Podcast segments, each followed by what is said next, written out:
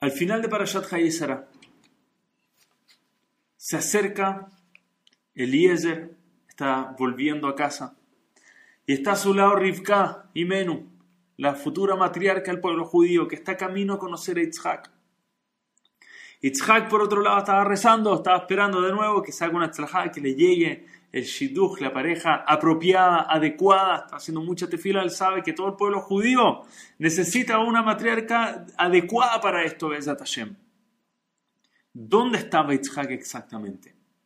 Entonces, si vemos de dónde estaba regresando Yitzhak, nos va a llamar la atención. Es un nombre que hemos escuchado muchas veces, pero no, nos llama la atención. El lugar se llama Be'er la un lugar que al parecer ya ha sido mencionado. Be'er la Roy. ¿Qué lugar era Be'er la Roy? Be'er la Roy era el lugar donde Hagar, la esposa de Abraham, la madre de Ismael, se había detenido su hijo estaba muriendo de sed, no había tenido suficiente agua para el camino. Se perdieron en el camino y ella empezó a llorar, empezó a rezar. ¿Qué va a pasar con su hijo? Su hijo va a morir de sed. Y apareció un ángel, así es la Torah, en este lugar, la Jairoi, apareció un ángel, escuchó el rezo, algunos dicen de, otros dicen escuchó el rezo de Ismael, pero escuchó esta tefila y le mostró a Hagar dónde estaba el pozo, dónde estaba exactamente el pozo, y gracias a eso Ismael se salvó. Entonces pregunta Ravolvo una pregunta evidente. Ese es el lugar donde Itzhak elige ir a rezar de nuevo para encontrar exitosamente la futura matriarca del pueblo judío. Ese lugar, ¿por qué? Porque apareció un ángel, dice Ravolve. Itzhak vivía en la casa de Abraham Avinu. Ángeles ahí era de todos los días. De hecho, ya en la última parashot, los ángeles pasaban en la casa de Abraham Avinu, los tres invitados. Esto era algo totalmente común para Itzhak. Si quieres rezar en un lugar de ángeles, reza en tu casa. Ese es un lugar bastante apropiado para hacer tefilá. ¿Por qué entonces Yitzhak siente esta necesidad de ir, alejarse y ser lejos de su casa para ir a un lugar donde una vez se le apareció un ángel a Hagar y a Ismael? ¿Cuál es la razón por la que se fue hasta allá? Pregunta Rapolve. Y es una muy buena pregunta. Y se le quiero contestar con una anécdota, pero muy simpática esta anécdota. Escuchen lo que les voy a compartir. Un joven judío estaba rezando en el Kotel, Kotel Amagraví, en el, en el gran muro de los lamentos. Está haciendo tefilá, tiene su mano puesta en el muro y por accidente mueve su mano, había una hojita, estaba un poco salida, recientemente colocada, se veía nueva, y esta hojita se cae por accidente, la recoge, dice, la voy a poner de vuelta, levanta la hoja, la va a colocar y no puede evitar, ve que hay un número de teléfono. ¿Quién pone su número de teléfono, una hoja en un lugar público, en el Kotel? Le, le, le pareció muy interesante. Y no se aguantó, sí, no es correcto, pero no se aguantó. Abrió el papelito y empezó a leer el papelito. Y decía, Dios de los judíos, había sido puesto por alguien que no es judío. Dice, Dios de los judíos, necesito pedirte un favor, le dice. Yo sé que este es un lugar especial para rezar.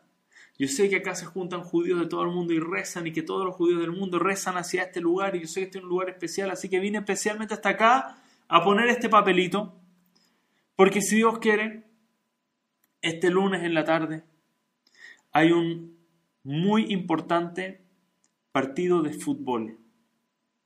Y yo en ese horario no lo voy a poder estar viendo, no tengo cómo enterarme, voy a estar trabajando, no tengo la verdad cómo saber quién ganó el partido. Dios, por favor, te lo ruego, le dice. Yo soy un fanático del fútbol y necesito saber ahí mismo quién ganó. Te dejo mi teléfono, Dios le dice. Y puso su número telefónico, que fue el que el joven vio. Acá está mi número telefónico, por favor, le dice. Cuando termine el partido, si me puedes avisar, si puedes mandarme el recado de quién ganó el, partido de fútbol, te lo voy a agradecer, pero muchísimo. Y el joven ve este papel y no puede evitarse, empieza a reír. Esto es lo más absurdo que ha visto en su vida. ¿Quién va hasta el cótel a poner un papelito? Para enterarse del, primero para lo que está pidiendo, para enterarse de un partido de fútbol y además poner el teléfono, así como que Dios te va a llamar por teléfono. Y él lo encontró esto fascinante. Lo encontró fascinante cuando vuelve a la yeshiva, él se anotó el teléfono un papelito aparte, volvió el papel, se anotó el teléfono aparte y cuando vuelve le cuenta a sus amigos, a sus compañeros, la tremenda gracia que le pasó, que se cayó un papelito, vio el teléfono y tiene el número telefónico, y que es de verdad el, el papelito más cómico que ha escuchado en toda su vida. Gente va hasta allá para cosas tan serias no podía creer lo que había en este papel. Entonces él dice, ¿sabes qué? yo le voy a hacer una broma a este tipo. Yo acá, yo acá le voy a hacer un buen chiste.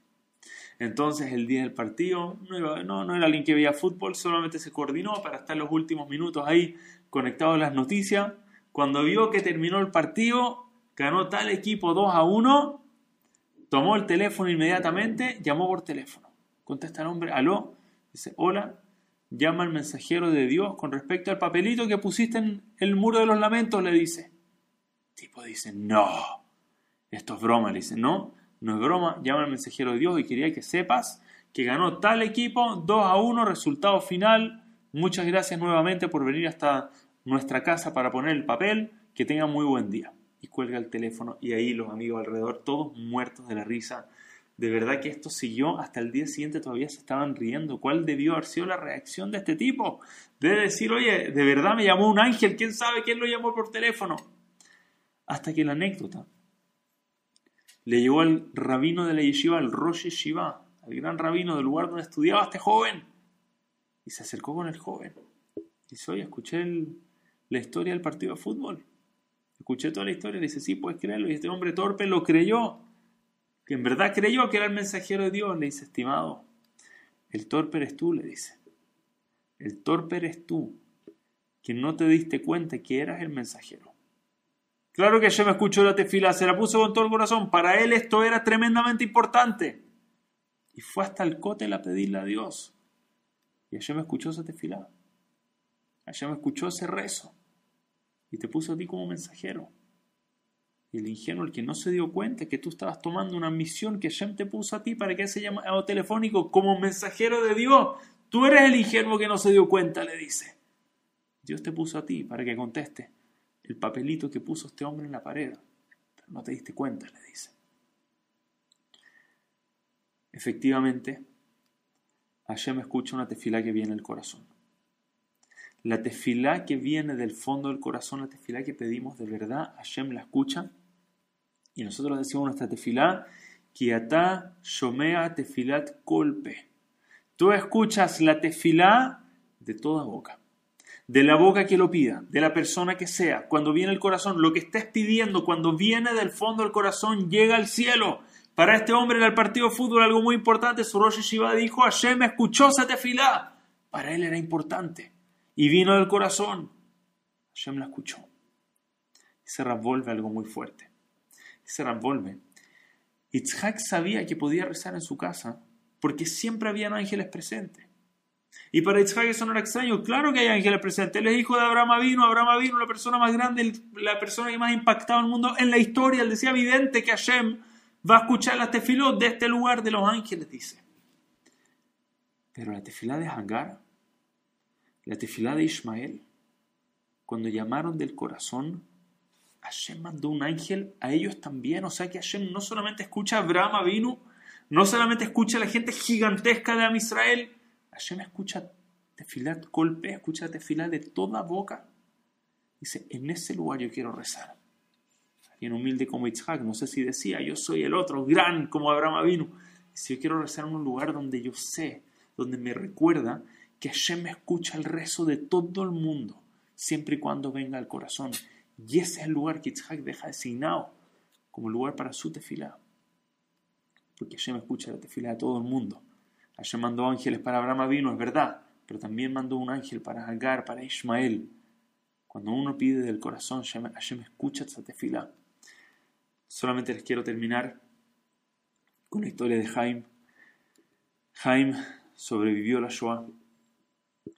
Él dijo, pase lo que pase, yo voy a reconstruir a mi familia. Eso fue lo que él dijo. Perdió toda su familia. Él dijo, yo voy a reconstruir a mi familia. Hashem, por favor, dame la fuerza para reconstruir a mi familia se casó. Estaba listo para reconstruir a su familia, estaba listo para lo que estaba pidiendo por tanto tiempo.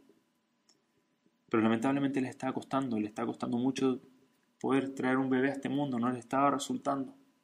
Entonces la esposa fue a hacerse exámenes un poco más en profundidad. Y cuando salió el médico, le dijeron, te tengo una noticia eh, muy difícil. Por casualidad los nazis, durante la guerra, en algún momento te dieron unas pastillas, te hicieron tomar alguna pastilla de algún, dijo, sí, claro que sí, varias veces me tenían ahí experimentando. Y dice, no eres el primer caso, las pastillas que te dieron destruyen los órganos reproductores. Dice, no hay forma, tu cuerpo está destruido, no hay forma que tú puedas tener un hijo. Lo lamento mucho, le dice. Hicieron un daño muy grande, un daño interno muy grande. I'm so sorry. Se pueden imaginar cómo reaccionaron, el golpe, el dolor.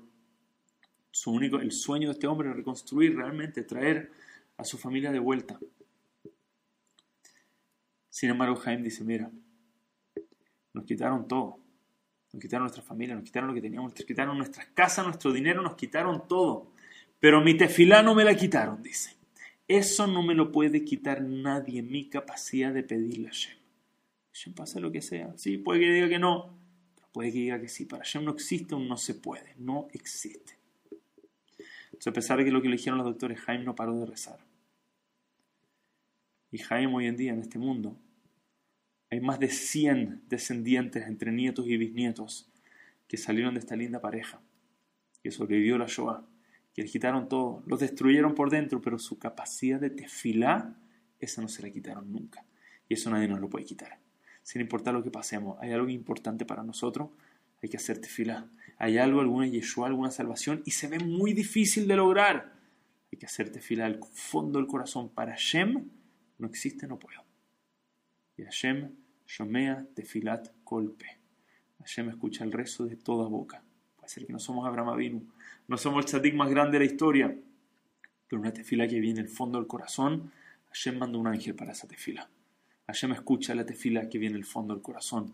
Y eso no nos lo puede quitar nadie. Que tengamos el sejud de siempre rezar del fondo del corazón, que nuestra tefila siempre llegue al cielo, sea, sea bien recibida. Hazak u Baruch. A todos, muchísimas gracias.